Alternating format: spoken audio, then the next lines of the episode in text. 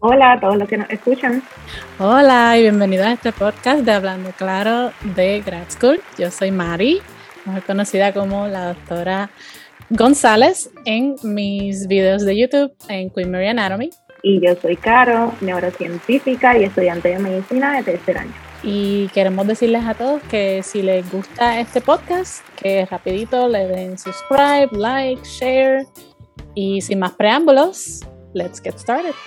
Hola a todos los que nos escuchan. Hola, hola a todos. Saludos a todos. En el día de hoy tenemos aquí con nosotros a Natalie. Y hoy en Hablando Claro vamos a estar hablando de las siguientes preguntas. Vamos a hablar de qué es un PhD y un PsyD en psicología. Y le vamos a pedir a ella que nos cuente su experiencia. También vamos a estar hablando de cuáles son los struggles más comunes de pacientes que son estudiantes de bachillerato hasta doctorado. Vamos a estar hablando también de qué consejos ella nos daría a los estudiantes para lidiar con esos struggles, con esos problemas mencionados y que nos dé algunos tips.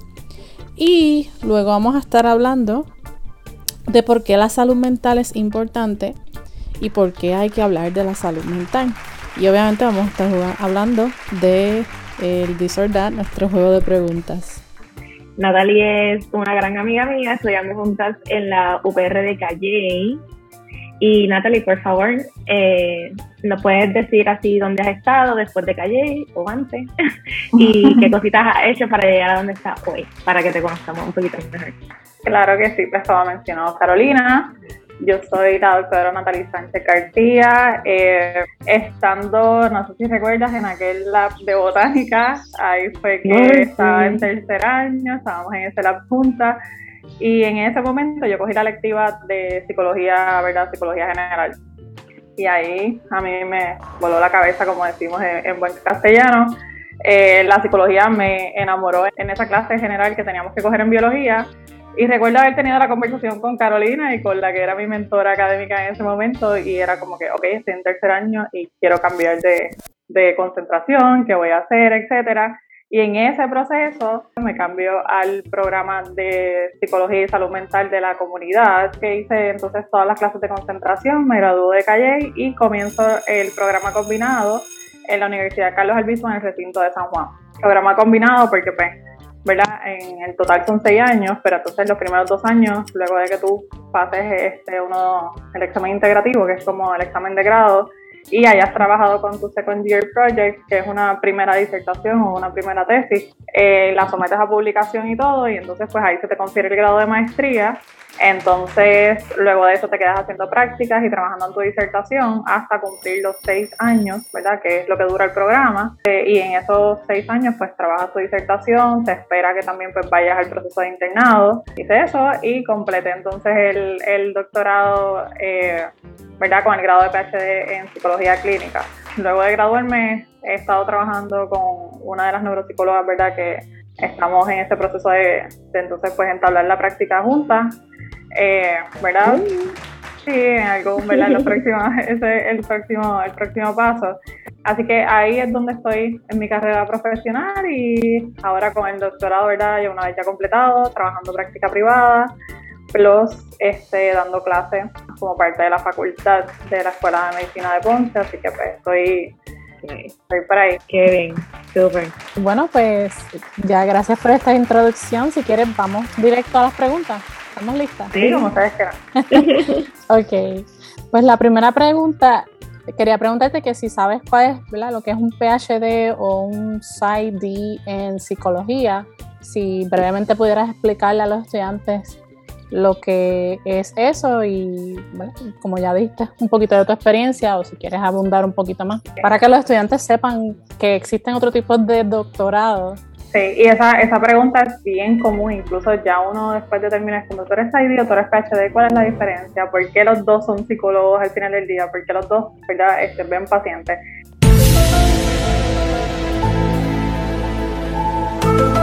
El PhD es PhD, ¿verdad? Independientemente sea en español, en inglés, en anatomía, en biología, en psicología, lo que tú quieras hacer el PhD, ¿verdad? Es un título de doctor en filosofía. El PsyD es como el equivalente al MD. ¿ok? Así que es el doctor en psicología. That explains a lot. El doctor en psicología, como el doctor en medicina, se encarga, ¿verdad?, de aplicar la parte clínica de la investigación que trabajaron los científicos mayormente, ¿verdad?, en las partes PhD. Que no significa que un PsyD no pueda estar en una investigación, no pueda hacer consultoría. Ellos pueden hacerlo también, ¿verdad?, siempre y cuando pues ellos se adiestren y sean competentes en las partes de investigación, estadística, diseño de investigación, análisis, todo eso, que ya del saque se le da el PhD que es verdad, para efectos de Estados Unidos y Puerto Rico, el PhD básicamente, si lo vamos a hacer al paralelismo de medicina, es como un MD-PhD, porque tienes la parte de investigación y la parte clínica. En el caso de los ID, ellos se enfocan en, ¿verdad? en trabajo clínico directo. Eh, el tiempo de adiestramiento es menos, la diferencia es un año, muchos ID se extienden, muchos PhD se extienden, ¿verdad? El rango de tiempo... Esa iba a ser mi otra pregunta, en términos de, de tiempo. Sí, en rangos de tiempo, el, en el caso de PhD son seis años o más. En el caso de SID son cinco años o más. ¿Verdad? Y se espera que tú hayas cogido todas tus clases, todos tus exámenes eh, y hayas podido trabajar la parte de la tesis o disertación y entonces el internado también. Y es una especialidad eh, algo joven, ¿verdad? Eh, comenzó en los 1960 más o menos, si no me equivoco, en esa década, este, y comenzó por la necesidad de la demanda, de, ¿verdad? Del acceso hacia los psicólogos y la salud mental, etcétera, así que se crea este otro programa.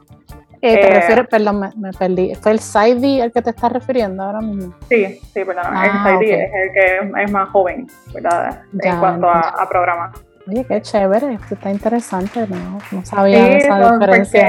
al final del día todos firmamos doctor, pero entonces no, a veces es como, pues, ¿cuál es la diferencia de un PhD? ¿verdad? Y casi siempre, como te venden el programa, es como, pues tú puedes dar clases, tú puedes ver pacientes, tú puedes trabajar en investigación, tú puedes hacer consultorías, tú, ¿verdad? Hay mucha más variedad quizás para un PhD, ¿verdad? Tienes como una cama más grande cuando vayas a entrar al mundo laboral este, que el SID. Este, pero siempre y cuando cada cual reciba el adiestramiento y pueda ser competente en el área, pues pueden trabajar. Ok, ah, eso aclara mucho las dudas. Ojalá que eso haya sido de mucha ayuda para los estudiantes que nos están escuchando, nuestros alumnos. Sí, eh, Mari, que nos hemos dicho que ¿verdad? nuestro propósito principal con traer a Natalie a charlar, charlar con nosotras en el día de hoy es porque queremos hablar acerca de la salud mental, particularmente de la salud mental de estudiantes de bachillerato y aquellos que eventualmente pasan a hacer algún doctorado, incluso postdoc. Así que la próxima pregunta que le tenemos a Natalie es, ¿cuáles son los struggles que más tú escuchas de pacientes que son estudiantes a nivel de bachillerato o doctorado? Realmente la, como que el struggle número uno siempre de un estudiante es el aspecto económico, porque entonces ya uno empieza como que en este proceso de diferenciarme, pues uno, ¿verdad? Nosotros estamos bien arraigados a la, a la cultura anglosajona en que se espera que a los 18 años tú recojas tus maletas y te vayas a estudiar a una universidad lejos, etcétera. Y aquí en Puerto Rico, ¿verdad? Por la cultura y nuestro el factor del familismo, eso no se da. Muchas veces, pues, tú te quedas en casa de tus papás hasta que tú terminas tus carreras. Pero entonces hay como esta regla que no está escrita en ninguna parte, pero que todos la, la tenemos, ¿verdad? Escrita, que es como tú te graduaste, tienes que hacer dinero, independientemente de que estés cogiendo clases, de que tus clases incluyan que tienes que hacer trabajos en grupo y reunirte en la tarde con gente. Eh, ese, ese factor económico tiende a ser un issue bien grande en los estudiantes porque nadie quiere tener que depender del papá, las becas y ¿verdad? las ayudas económicas muchas veces no dan.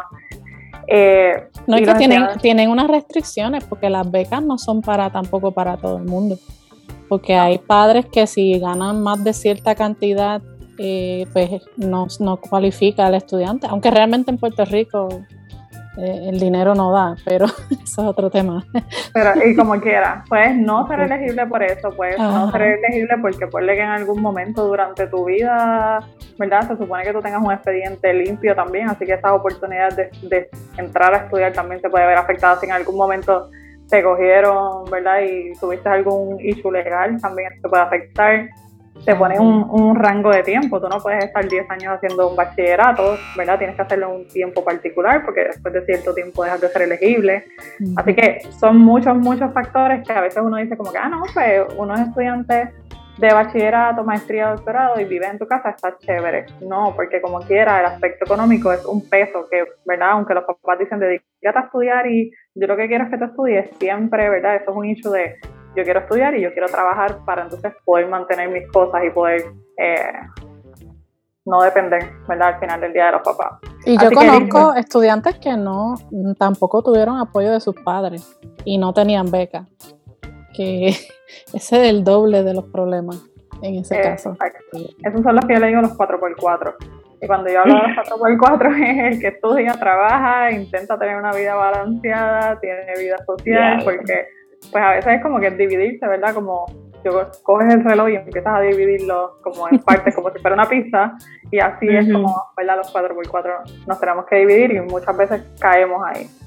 Este, aparte del aspecto económico y tiene que ver mucho, ¿verdad? Con muchas veces los programas exigen cada vez más, pero entonces no se facilita ningún proceso al estudiante, así que tienen los currículos, tienen ese proceso que también quita tiempo de la vida del estudiante.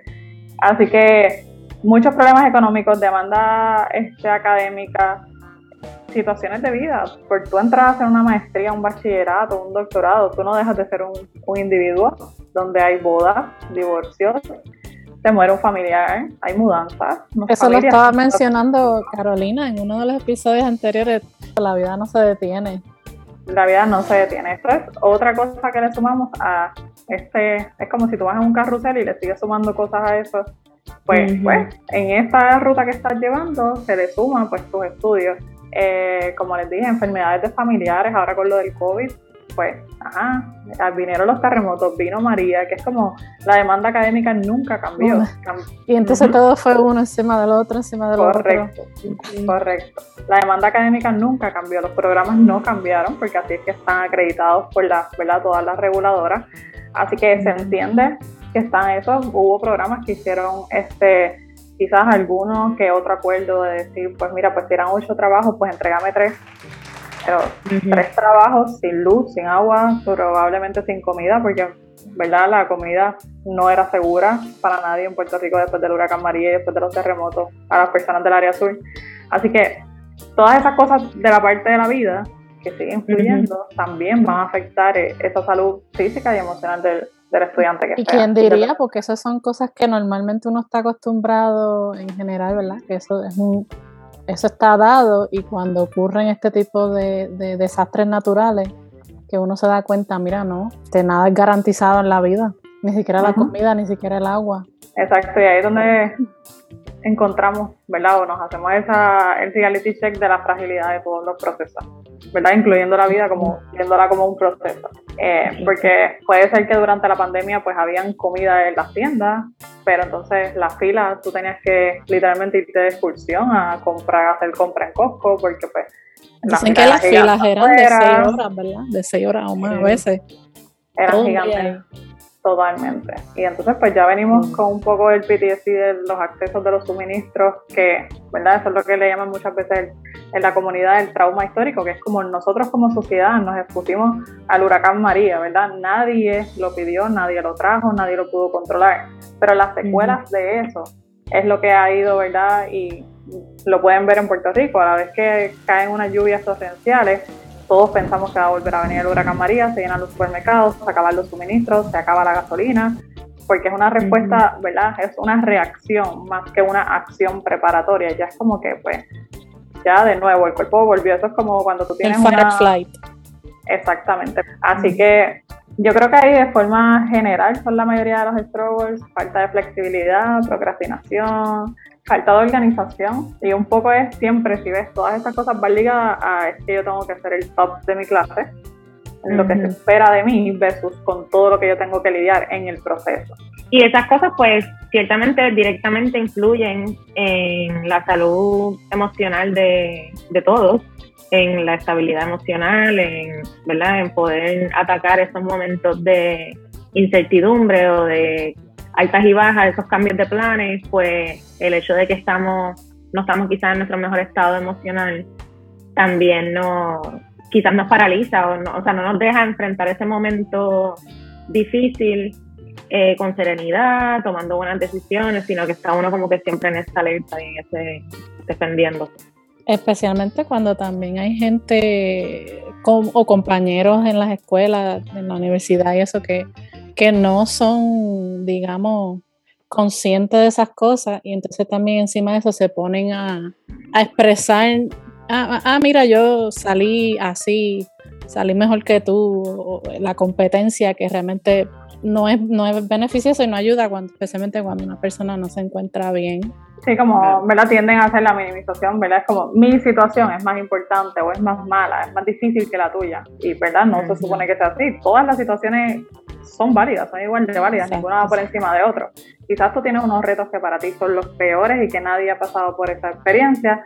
Quizás para él, su compañero, pues ¿verdad? Otra experiencia que para ti es como que, ah, eso yo lo hago todos los días. Pues para él no, para él esa es la parte, eh, ¿verdad? Que le presenta dificultad. Así que eso es bien este, subjetivo, ¿verdad? Esos procesos son bien subjetivos, pero es importante que no importa cuál sea la experiencia que esté viviendo, ¿verdad? Es importante que el estudiante pueda verlo y se lo pueda validar, ¿verdad? Porque si no, no son una máquina, no somos máquinas.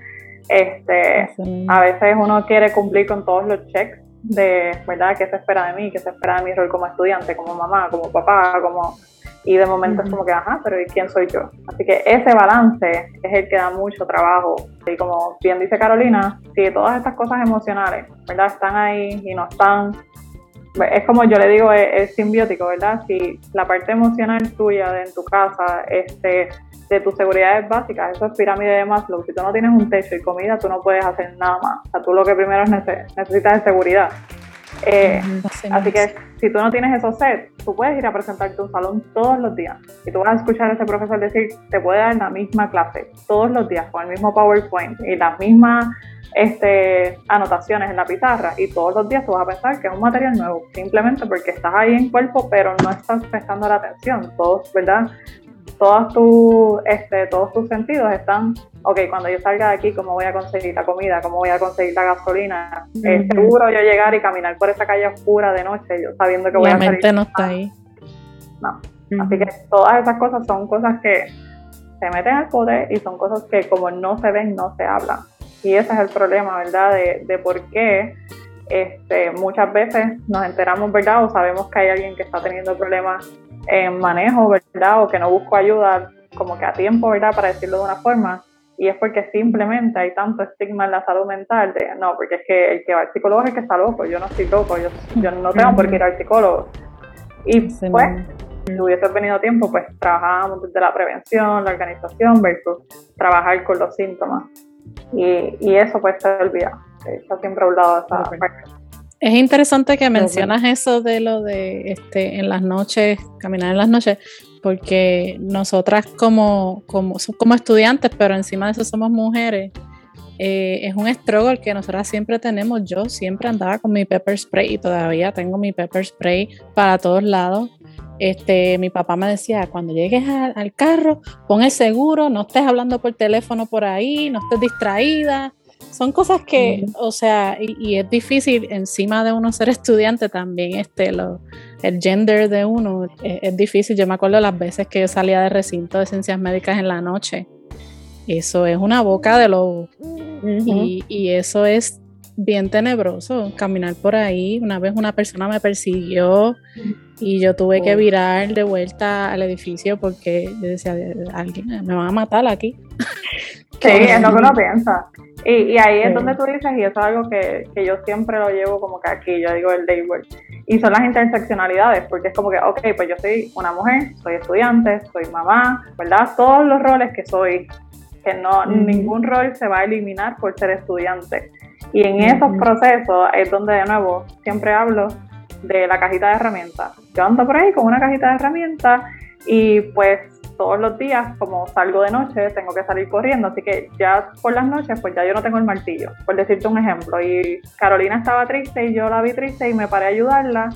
Y ese tiempo que yo tenía para verla a ella, para, ¿verdad? Que lo usé para ayudarla, era el tiempo que yo tenía que para yo almorzar. Así que a mi cajita de herramientas también le vas a quitar cuatro tornillos, porque entonces lo usé para dárselos a Carolina. Y así, ¿verdad? Uno va todos los días tratando, como quien dice, de apagar el fuego y, al final del día tú te quedas sin herramientas para ti. Y eso, esas herramientas se dan en un proceso de psicoterapia donde es como que, eh, todo eso está chévere y lo podemos hacer, pero no puede faltar el balance en todos estos procesos. y, y, eso, Mariby, que mencionas de, de salir de boca, de, ¿verdad? Como de la oscuridad de la noche, nosotras siendo mujeres y en psicología, no sé si en medicina se está dando igual ese fenómeno, pero en los salones a veces hay 18 mujeres y un solo varón, así que de forma general, y cuando pasó el huracán María, por darte un ejemplo, nosotros, nuestra universidad está ubicada literalmente en el centro de Viejo San Juan, ahí en la calle San Francisco. Y en Viejo San Juan no había nada de luz de noche. Así que eso era negro, negro, negro por los callejones de Viejo San Juan. Este, y nosotros pues esperábamos a salir en grupo, pero entonces quizás yo salía a las siete y media de la noche, pero como ya estaba oscuro, pero mi grupo iba a bajar a las 10 de la noche, así que yo tenía que esperar tres horas en la universidad para entonces poder bajar. Este, Y todas esas cosas son cosas ¿verdad? que le van sumando a, a ese proceso. Así que todas esas interseccionalidades, pues cada uno tiene que reflexionarlas y ver hasta dónde uno puede estirarse, porque nuevo es tu estirar y ayudar quizás y ser flexible con todas las cosas que quieres hacer, pero no dejar de ser tú en ningún momento, porque al final del día eso es lo, que, lo único que tenemos seguro. Eh, Natalie, te decía, eh, la próxima pregunta que te tenemos es con relación a qué consejo tú le darías a, a los estudiantes, ¿verdad? Para que puedan eh, manejar todos esos struggles que nos has mencionado. Y dentro de todo lo que estábamos hablando en tu respuesta, pues pude identificar, por ejemplo, que hablaste de validar la experiencia, eh, mencionaste el balance y mencionaste eh, psicoterapia como una herramienta para para construir ¿verdad? destrezas que nos permitan afrontar esos problemas. Eh, ¿Quieres abundar acerca de esas tres o tienes algunas otras que mencionarnos? Sí, pues todas esas tres ya las mencionaste son súper válidas y yo siempre les digo, no importa en qué proceso tú estés, ¿verdad? Si tú estás empezando o estás terminando, yo siempre les digo, es importante que una de las cosas que ustedes evalúen es cuál es mi momento de ir a psicoterapia. ¿Y por qué? Porque siempre se entra yo entrego en la misma mentalidad de, pero si yo voy a ayudar a gente, ¿cómo yo voy a recibir ayuda? Pero, ¿verdad? Yo siempre les digo, ¿quién sana el sanador? Un dentista no se puede hacer los procedimientos en su boca solo, ¿verdad? Así que eso mismo pasa en psicología. Muchas veces los estudiantes de psicología clínica dicen, no, yo me sé todo lo que yo le puedo decir a un paciente y eso yo lo voy a aplicar. Y eso no es real. nosotros podemos ir de momento decir, ok, pues voy a hacer mindful eating, pues lo voy a hacer hoy pero mañana estoy comiendo en el carro mientras estoy guiando porque quiero llegar temprano a una reunión. Pues no, es, ¿verdad? No es real todo el tiempo aplicar todas las destrezas. Comer y dormir, esas son cosas tan básicas y son cosas que las posponemos tanto y son cosas que el posponerla o el eliminarla nos ponen en tanto riesgo, tanto de para condiciones de salud física como para condiciones de salud emocional. O sea, no hay cosa que yo digo no es negociable para mí, dormir y comer. Porque Son las bases del resto del funcionamiento de la máquina que es el cuerpo. Así que, sí, una de las cosas que yo siempre les digo es, ¿comiste? ¿No comiste? Pues vete a comer. Así que comer y dormir son dos cosas que eh, yo pienso que son fundamentales. Buscar eh, ayuda, ¿verdad? En psicoterapia, si sea. Otra cosa que para mí es bien importante, sentarme con mi, con mi familia y explicarle qué es un PhD y qué significa que yo iba a empezar a estudiar un PhD. ¿Por qué? Porque no se entiende y en todas las reuniones es, nena, ¿cuánto te falta? Dios mío, pero todavía. pero, ¿cuánto más? Esa gente, pero ¿por qué tú estás estudiando tanto? Entonces, me relaciono 100% a ese comentario. sí, porque nos pasa todo. Es como ¿cuándo tú vas a vivir? ¿Cuándo tú vas a tener hijos? ¿Cuándo tú vas a hacer todos estos roles que te están poniendo, que quizás no son tus metas de vida, pero son las metas de vida de quienes te rodean? Y entonces uno está con este, con esta justificación frecuente de es que yo estoy pasando mis clases. Lo que pasa es que esto es un proceso largo, que no importa que yo me pase las clases o no las pase, de aquí a un mes no lo voy a terminar. O sea, yo firmé un contrato por seis años de adiestramiento, así que pues no lo voy a poder terminar en cuatro. Mira, eso que hablas de hablar con la familia, wow, o sea, me acabo de recordar eh, algo que me impactó, ver cómo reaccionaba, cómo, cómo me trataba mi familia en términos, cuando yo estaba en el MD, yo decía, tengo que estudiar y todo el mundo es como que, ok, porque ya la gente eh, comúnmente pues lo conoce, sabe lo sacrificado que es, sabe que amerita como que toda tu atención o la mayoría de tu atención y yo simplemente decía, tengo que estudiar y la gente como que, no pressure, ok, no, no es nada, relax, vete a estudiar. De pronto brinco al PhD y era como que, no, es que tengo que ir al lab. Ay, pero va más tarde. Ay, pero llegar después. Ay, pero cógete un día. Ay, pero... Y fue tan difícil para mí establecer límites alrededor de eso, como que, mira, yo necesito que tú respetes este tiempo también. Y yo creo que quizás una buena conversación con relación a qué significa un PhD y lo que iba a meritar de mí, o lo que iba a requerir de mi parte para cumplirlo, eh, hubiera sido algo chévere desde el principio con mi familia. Y quizás te hubiese eliminado, ¿verdad? O minimizado, porque siempre van a ver, este, ¿verdad? Exponerte este tipo de preguntas que pues puede ser incómoda porque uno dice, yo no estoy fallando y entonces te mete encima esa presión de como que pues, pues lo estoy haciendo mal porque entonces ellos no entienden, ¿verdad? eh, no, es, son un concepto, yo siempre digo, pues nosotros somos los científicos que creamos la ciencia, que las otras especialidades pues las van a aplicar, las van a utilizar, etcétera. Y con todo y eso es bien difícil. A mí me pasó, yo era para mí era fácil decir, pues estoy en el hospital pasando visitas con, no sé, hoy tengo turno en sala de emergencia o voy a ver pacientes en la clínica de la universidad pero cuando decía, estoy en casa, pero estoy haciendo research, estoy leyendo un montón de papers porque tengo que sacar una revisión de literatura, pero si tú estás en tu casa, pues, porque tienes que cerrar la puerta, porque no te puedes sentar a comer a la hora que todo el mundo se va a sentar a comer, porque, ¿verdad? Son todas estas cosas que es como que, pero si estás en la casa, ven para casa un ratito y pues comemos en casa o vamos a la piscina. Es como que yo quisiera hacerlo, pero... ¡No! ¡No! ¡No! Como cuando tú eres un PhD, la estructura es súper importante porque nadie te dice, tú tienes que abrir un salón a leerte los papers. Esa parte que es como que lo que está atrás no se entiende. No se entiende y, para colmar uno como que le entra una culpa, porque yo me sentía después bien culpable, que no podía estar con ellos. Era como, es un struggle, de verdad. Es, un, es el verdadero, es de los verdaderos struggles que yo digo, porque es culturalmente. Es cultural para nosotros es bien importante la familia y la academia, ¿verdad? Se valora, así que se valora o se sobrevalora la academia, pero no se entiende el proceso de ser exitoso en la academia, ¿verdad? Y a veces la, familia, este tipo de apoyos que pueden ser apoyos bien sencillos, no lo entienden. Es como que pasar un momento y comer, ah, ellos no te pueden quitar tu hora de almuerzo. No es que me la quiten, es que yo necesito utilizarla en este momento y quiero garantizar que voy a comer la doctora Pérez Pedro ella siempre nos decía, esto no es una carrera de velocidad, esto es una carrera de fondo. No es el que no es el primero que llegue, es el que llegue. Así que por no por correr más rápido no vas a llegar ahora a los seis años. Tienen que pasar esos seis años. Así que eso, hablar con la familia es como que core, o sea, eso tiene que pasar. Y si no es con tu familia extendida, porque no tengas una buena relación, mínimo con la gente que va a compartir en tu casa, que quizás te vas a levantar un día con que tienes un montón de estrés y no tienes el mejor estado de ánimo o estás irritable o no quieres comer o quieres comer de más o simplemente quieres estar un domingo en la casa y no hacer nada, pues esas cosas van a pasar y, son parte de ese proceso, ¿verdad?, de, de la tema de la universidad.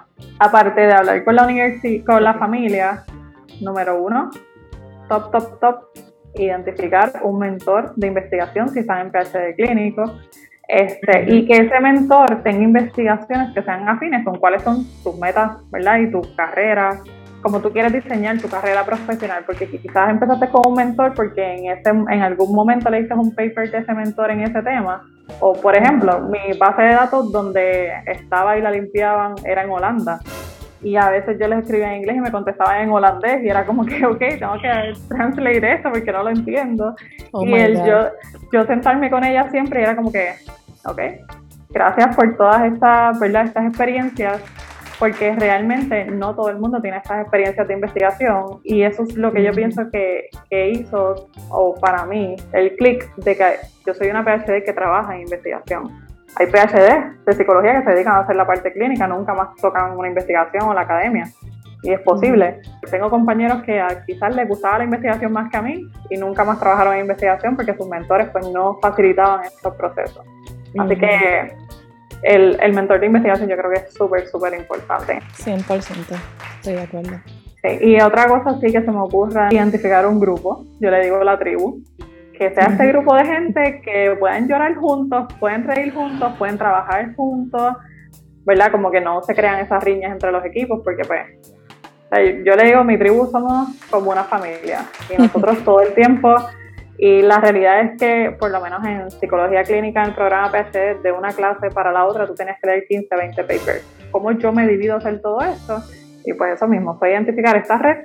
Así que yo siempre le digo, ustedes entran y ustedes buscan quién es la gente con la que ustedes quieren trabajar y se dividen tanto las lecturas y se, crean acuerdos. Yo le dije, esto es como una relación de familia, ustedes crean acuerdos, pues hacerlo de esa forma y cada vez que entraba un corte después de nosotros, por lo menos los que entraron durante nosotros, que nosotros estábamos en la institución, a todos nos sentábamos, ok, esto aquí les pasamos, ¿verdad? Estos son nuestros apuntes, estas son nuestras recomendaciones, hágalo en la medida que sea posible. Ellos nos decían los Big Brothers y Big Sisters, como que siempre estábamos mm. ahí, como que como mentoría de pares, que también es bien importante. Eh, porque realmente no, es un proceso bien, bien complejo. A mí cuando yo mm. dije que iba a hacer estudio de grado me dijeron, ¡Ah! eso es tóxico. Te vas a enfermar, eso va a funcionar, te vas a... El tóxico wow. la palabra que utilizaron. Y yo como que... Bendito. Y yo, ok, lo hago, no lo hago, ¿qué, qué hice? Ya dije que iba a estudiar eso y ahora qué. Y fue como que, ok, ¿cómo yo resignifico la experiencia de, los, de, ¿verdad? de estas otras personas? Porque yo no quiero que esa sea mi experiencia. Así que valorar todas estas cosas, pues, este, va a ser importante, sí, ¿verdad? Para mejorar este proceso de estudios graduados, que no deja de ser difíciles, pero puede ser peor. Una cosa que mencionaste ahí cuando estabas hablando de los, de los artículos, de leer los artículos científicos, la mayoría de, de los artículos, sino que todos son en inglés. Y yo confieso que para mí eso fue también otro struggle, porque te digo que leer en inglés, un inglés regular versus leer el inglés de la ciencia, es bien difícil. No sé cómo ustedes se sintieron, pero en mi caso fue un estrago al principio, el primer año de, doctorado, me costó. Toma tiempo uno, uno, ir ajustándose y también en el, la estructura de un paper, eh, tú sabes dónde buscar las cosas, tú sabes que pues tú puedes mirar el abstract, pero también en vez de leerte la introducción desde el principio, buscas el último párrafo de la introducción, porque ahí vas, skip, skip, es como que, ya tú empiezas a ver dónde mirar, tú, tú buscas las figuras, tú lees el, la leyenda de la figura, a ver si tiene un título que te diga de qué trata la figura. Entonces, ya tú vas, vas desarrollando esas estrategias de qué es lo que debo mirar, porque no es algo como un libro que tú te lees por placer, que tú te lo quieres leer de la primera página a la última. A veces tú necesitas un big picture primero, rapidito, y después entonces vas más a fondo. sí, definitivamente. Y pues hay revistas también que son en español, en todas las la, áreas. Exacto. Este, pero la mayoría de lo que nosotros consumimos pues este, viene de Estados Unidos o de Europa, pero igual para el proceso de la globalización se utiliza el, el inglés y en efecto, el, el, lenguaje este científico rebuscado, complejo, que es como que leí la oración, pero realmente entendí lo que quería, so tengo que volver a leerlo, porque entonces la no, leyendo, no me dio no tengo sentido, como que es como que ah, yo había entendido esto y de momento leo otra cosa, es como que, y en el caso de nosotros, pues igual, los libros son en inglés, este, y como de nuevo nosotros hacemos el PhD a la misma vez que estamos desarrollando la parte clínica, los libros, manuales, todo de psicoterapia están en inglés también, así que tú tienes que también desarrollar, o sea, no estás leyendo papers nada más, estás leyendo cómo tú hacer una psicoterapia en inglés para entonces hacerla en español. El poder, ¿verdad? Que sean flexibles y que sean eh, sensibles, es la palabra, con nosotros mismos, eh, que tú puedas valorar ¿verdad? Y validar que quizás para Carolina se le hace más fácil leer el inglés y a mí se me dificulta un poco, pero al final del día lo estamos leyendo pues yo no lo hago a la velocidad que ella lo hace, pero lo estoy haciendo, no soy menos por no, ¿verdad? Porque se, me dificulte. Y por eso es que es importante que puedan entrar a terapia, ¿verdad? Porque en la terapia muchas veces te enseñan las cosas que están ocultas. Nadie te dice, es importante que desarrolles tus destrezas de autocuidado, ¿verdad? Eso, esto no, no, se enseña en la escuela. Nadie te enseña finanzas en la escuela o en la mayoría de las escuelas, a mí no me la enseñaron. Pues, ¿verdad? Y, y, eso mismo, nadie te dice como que, mira, es bien importante que tú puedas, que tú comas, que tú puedas hacer en la medida que sea posible algo de ejercicio o de actividad física, sea yoga, sea pilates, Estas cosas de autocuidado eh, muchas veces las minimizamos, ¿verdad? O como sociedad se minimizan. La sociedad las critica porque te dicen rápido, ay, mira, esta está hormonal. O, estás procrastinando. O estás, este, mira, poniendo. Esas son cosas que, que, que dan coraje. Sí, y es porque, pues, cuando uno es ignorante y no entiende, tú dices lo que tú quieras sin saber que detrás de que ¿verdad? tú vayas a una psicoterapia y el psicólogo te diga, pues necesitamos ¿verdad? manejar quizás la activación conductual, hay que aumentar las frecuencias, o si no hacías nada, pues mira, cinco minutos al día vamos a hacer algo. Y tú sales de ahí y dices, ah, mira, mi psicólogo me recomendó hacer cinco minutos de, qué sé yo, escuchar una aplicación y hacer algunas posturas de yoga o eh, correr afuera y alguien te va a decir, ah, eso te lo puedo haber dicho yo. Uh ¿Por qué no se lo dijiste antes? porque no lo valora. Ajá. Eh, no se dice porque no se valora como sociedad. Así que pues hay que ir a donde la gente que sabe que mira, estas cosas tienen que hacerse porque tienen unos efectos si no se hacen. Así que comer, dormir, eso es súper importante. De vez en cuando poner límites y decir, si un supervisor se quiere reunir contigo un sábado a las 8 de la mañana y tú estuviste reunida con él hasta el viernes a las 6 de la tarde, pues decirle, no, un sábado no me voy a reunir, nos podemos reunir el lunes, porque quizás no tienes que hacer nada, quizás no tienes planes con tu familia, quizás quieres quedarte en la cama y dormir. eso, eso era parte de lo que estábamos hablando en el live, Mari de ah, establecer límites y lo importante que es, y eso no es algo que se nos enseña.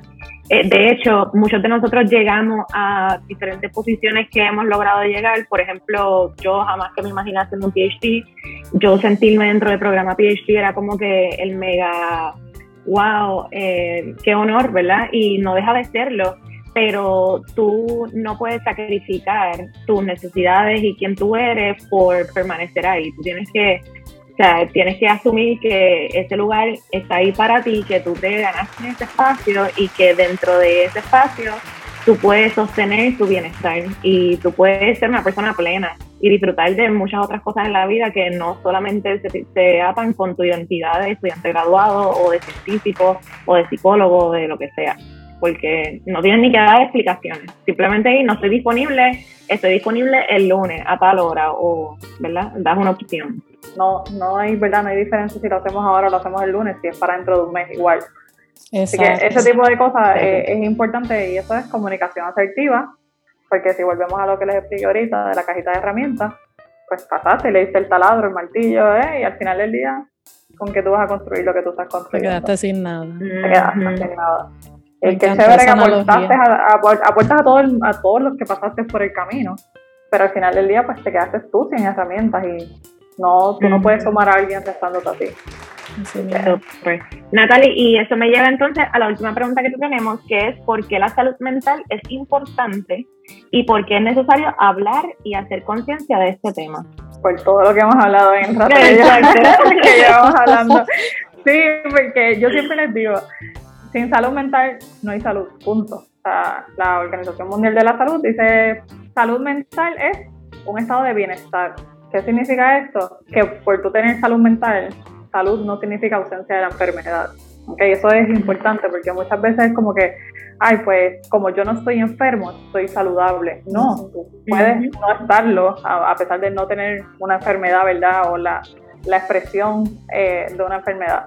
Así que, porque yo pienso que la, la salud mental es súper importante porque, pues, estamos trabajando con la máquina, que es lo que yo siempre le digo, que es el cerebro, ¿verdad? Si nosotros no tenemos una salud mental adecuada, el cerebro que es la computadora nos va a empezar a, dar fallos poco a poco, esos cortocircuitos por otras partes del cuerpo, porque de momento todo me da acidez, de momento estoy más cansado, no me puedo levantar, me molesta, qué sé yo, bregar con mis hijos, me molesta escuchar el tono de voz de mami, mami siempre fue mi mejor amiga y ahora no sé por qué no la soporto, pero realmente no tiene que ver nada con eso, es que hay otras cosas que no se están trabajando, que entonces, ¿verdad? El cuerpo reacciona versus accionar, como les mencioné anteriormente. Así que es core, core, core. Y, y realmente qué bueno que ustedes están haciendo esto y que lo pueden estar trayendo en la parte de estudiantes graduados, porque realmente yo a veces digo, wow, ser un doctor es pasar por un proceso de deshumanización porque se espera que tú trabajes 60 horas a la semana o incluso más, que tú estés haciendo guardias de 17, 24 Y el carro, si tú lo estás usando todo el tiempo, tenga o no tenga gasolina, te va a pedir descanso. O sea, es, es lo mismo que el cuerpo. Y yo siempre digo como, como que nosotros nos pasó, ¿verdad? Durante los años que estuvimos en la universidad, tanto gente de dentro de nuestra institución como de otras instituciones que fallecieron, gente joven, porque pues nunca se, se cuidó el azúcar, nunca se cuidó este la depresión y de momento se suicidó y es como que wow, nos enteramos, nadie se dio cuenta porque seguía trabajando, ¿verdad? Porque también hay unas destrezas, ¿verdad? Unos coping skills que a veces utilizamos que son coping skills efectivos o funcionales porque pues, pues estoy sobreproducción. Pero al final del día llegaste a tu casa y la depresión siguió, eh, siguió ahí porque nunca se trabajó. A pesar de que sacaste cuatro papers en tres, cuatro, cinco semanas, que es algo, trabajo que tú dices, ¿qué es esto? Esto es irreal pero realmente estabas evadiendo partes emocionales, ¿verdad? O situaciones emocionales que no se estaban trabajando a tiempo. Así que a pesar de que puede haber una parte, ¿verdad? Como unos coping skills saludables, sabemos que al final del día existe la probabilidad de que se explote de alguna forma física, ¿verdad? O caigas en una depresión o eso triguea quizás una patología mayor, ¿verdad? Este, y pues no pueda funcionar. No sé si creo que hace como creo que fue hace como tres semanas salió que ahora mismo es la causa número uno de disability de Estados Unidos y todos sus territorios es la depresión. Mira para allá. Así que ahora mismo... lo, puedo ver, lo puedo ver. Exacto, hay gente que hay gente que quizás no les gusta hablar de la salud, pero les gusta hablar de la parte económica. Pues ok, ustedes no quieren hablar de la salud, pues como no atendiste la salud, ahora tienes que atender toda esta población donde tienes que pagar el disability, donde no van a estar aportando, ¿verdad?, ese pote en el capitalismo o ¿verdad? El, tipo de, sociedad, eh, de organización económica que tenga, no va a estar aportando de ninguna forma porque pues está en la casa porque no se la atendió. ¿verdad? Y, depresión, por decir, por mencionar que es la, la número uno que está ahora, este, ¿verdad? O es de las más conocidas que, que también tenemos. Y hay gente que tiene pseudodepresiones eh, pseudodemencias por depresión, ¿verdad? Tú puedes tener un paciente casi al nivel de, o sea, una pérdida de funcionalidad casi a un nivel que parece, o sea, de un paciente casi encamado. Y realmente es una depresión que entonces, ¿verdad? Va eh, afectando toda la funcionalidad de ese paciente. Pero de nuevo, como no es un catarro que no tiene, ¿verdad? La mucosa o no, como no es algo que se ve, pues no se habla. Y traerlo en este tipo de foros va a ayudar a que, ¿verdad? Eventualmente los estudiantes tengan esa, esa noción y esa conciencia de, oh, yo soy un estudiante, yo estoy haciendo esto, pero yo no puedo dejar de ser yo y necesito cuidar mi salud física y emocional. Así que yo realmente cada vez que me hablan de esto, como que ah, es importante hablarlo, y al principio, la primera vez que yo dije en un grupo que los estudiantes de psicología y de medicina, que cualquier persona que entre a hacer estudios graduados que van a demandar tanto de ellos, que deberían ir a, ¿verdad? Igual tú vas a hacerte tus estudios eh, anuales al, al, médico, pues mira, un psicólogo y toca base, ¿dónde estoy? ¿Qué, ¿Qué otras destrezas puedo hacer? Porque de nuevo, no es una varita mágica, pero tenemos unas guías, ¿verdad? Nos adiestramos en cómo hacer esto, que pues pueda ser más viable o caminable ese, ese proceso. Lo bueno, eh, perdona que te interrumpa, pero que lo bueno de muchas universidades eh, de ser estudiantes que tienen esos servicios gratuitos también. No sé cómo. O, tienen acuerdos, porque por o tienen acuerdos para los estudiantes como en psicología, exacto, están las, las consejeras, ¿verdad? Académicas que pues te ayudan con que no, ¿verdad? Si estás teniendo alguna situación, pero si ya es algo como que el estudiante requiere quizás mayor cuidado o mayor seguimiento, pues tienen acuerdos con otras instituciones. Por ejemplo, eh, la Albizu le manda a los estudiantes a Interamericana. Y entonces así el estudiante de Inter va y se atiende en la Albizu, ¿verdad? Y es como hacer este switch. ¿Por qué? Porque tú no quieres encontrarte en, tu, en el pasillo con tu terapeuta. Así que al hacerlo... Hace eh, sentido. Sí, o Ponce, ¿verdad? Tienen diferentes acuerdos y pues eso, pues ese tipo de acuerdos es como que las mismas universidades diciendo como que, eh, heads up, hay algo pasando y, y poniéndolo, ¿verdad?, a la disposición. Ahora falta que hagamos este otro cambio y que los estudiantes, pues, disminuyan, ¿verdad?, o tratar de manejar ese estigma que hay hacia la salud mental y, pues, si ya está el recurso y ya está el servicio, pues, utilízalo. Oye, y perdona que te interrumpa, pero en, en, términos de estudiantes féminas versus estudiantes eh, masculinos, no quiero decir género, ¿verdad? De, de eh, Están los diferentes tipos de género, pero en términos de personas que se consideran hombres, Es cierto que ellos tienen más estigma en términos de acudir a un psicólogo, un psiquiatra, porque pues la sociedad o X o Y, o eso es algo que eh, es un rumor, ¿no es cierto? No, la realidad es que, y eso, ¿verdad? Eso es, lo que, nosotros le llamamos las barreras hacia el cuidado de la salud, ¿verdad? En psicología de la salud, desde esa perspectiva, así es como se ve, esto es una barrera, ¿verdad?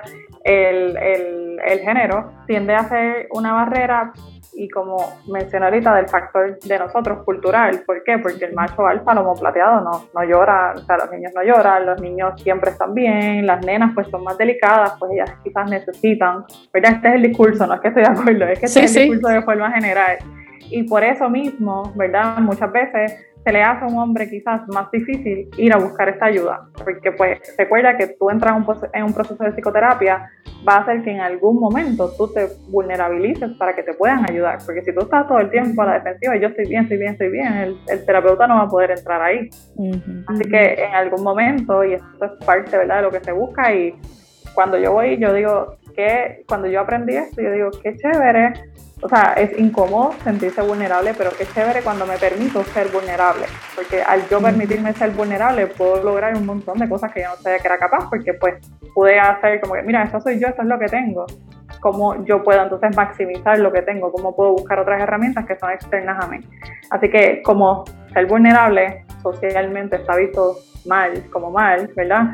Este, eso pues es una barrera. Igual pasa en la salud, tú ves un hombre, no sé, en los cuarenta y pico, cincuenta y pico, ese tipo ¿verdad? de casos, el de en los hospitales de forma general, son los menos que van, ¿verdad? Porque pues yo estoy bien, estoy en mi, en mi edad de producción, pero cuando van, ya entonces las condiciones están mucho más avanzadas, así que cuando van, vamos a tratar de mitigar un montón ¿verdad? de situaciones o de complicaciones de alguna enfermedad que se pudo haber atendido tres, cuatro, cinco años anterior, antes, ¿verdad? Así que sí, de forma general, pues eso, eso pasa. Pues Mari, adelante con tu eh, Pues yo creo que ya estamos listas para eh, jugar el Disordat. ¿Sabes lo que se trata el Disordat?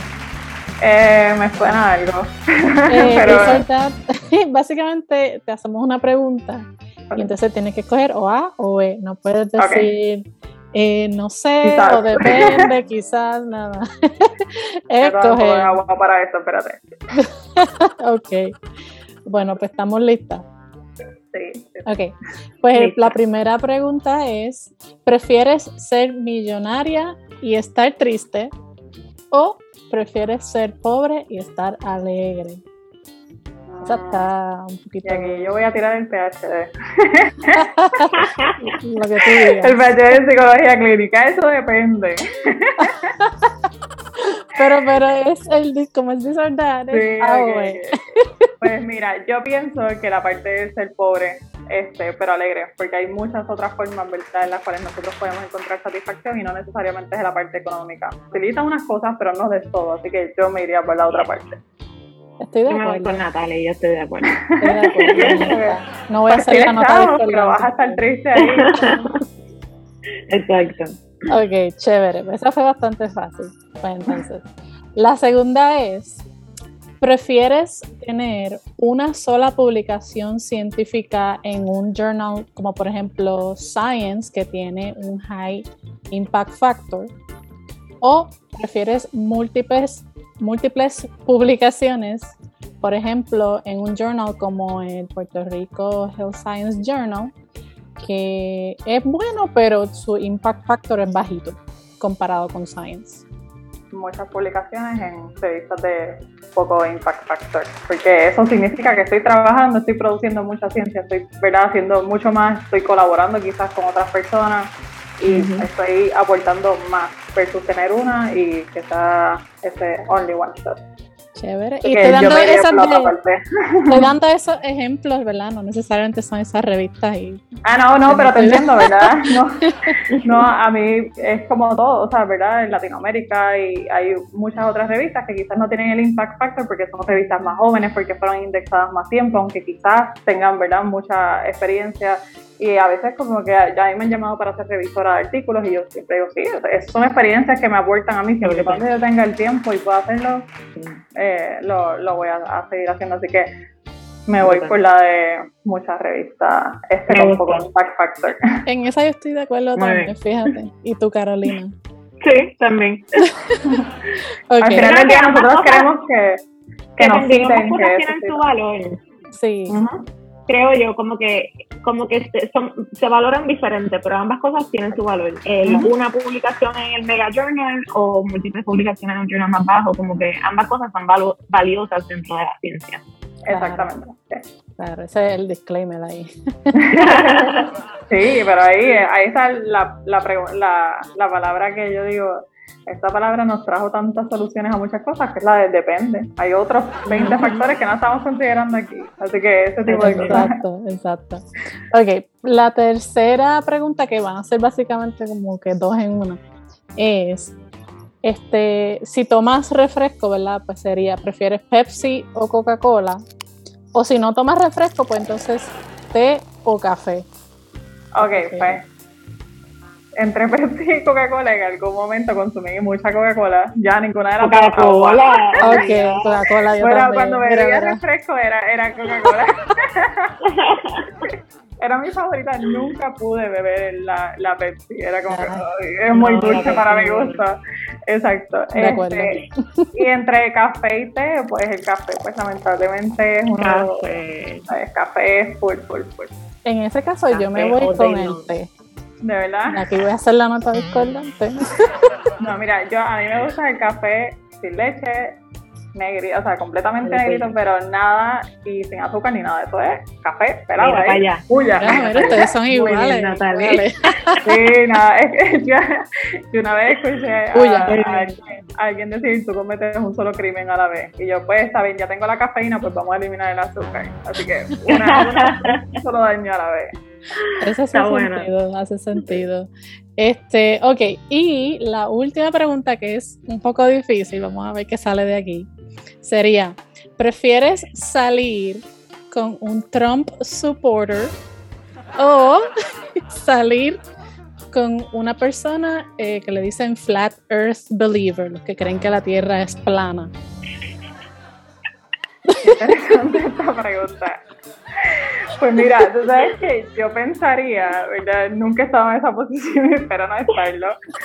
Pero si tengo que hacerlo. Ajá, exacto. Yo creo que me voy por el que piensa que la Tierra es plana. ¿Por qué? Ay, sí. Porque entonces Ok. tengo que pelear o trabajar y mostrarle evidencias de una sola teoría de conspiración. Versus Ah. y estoy con un Trump supporter.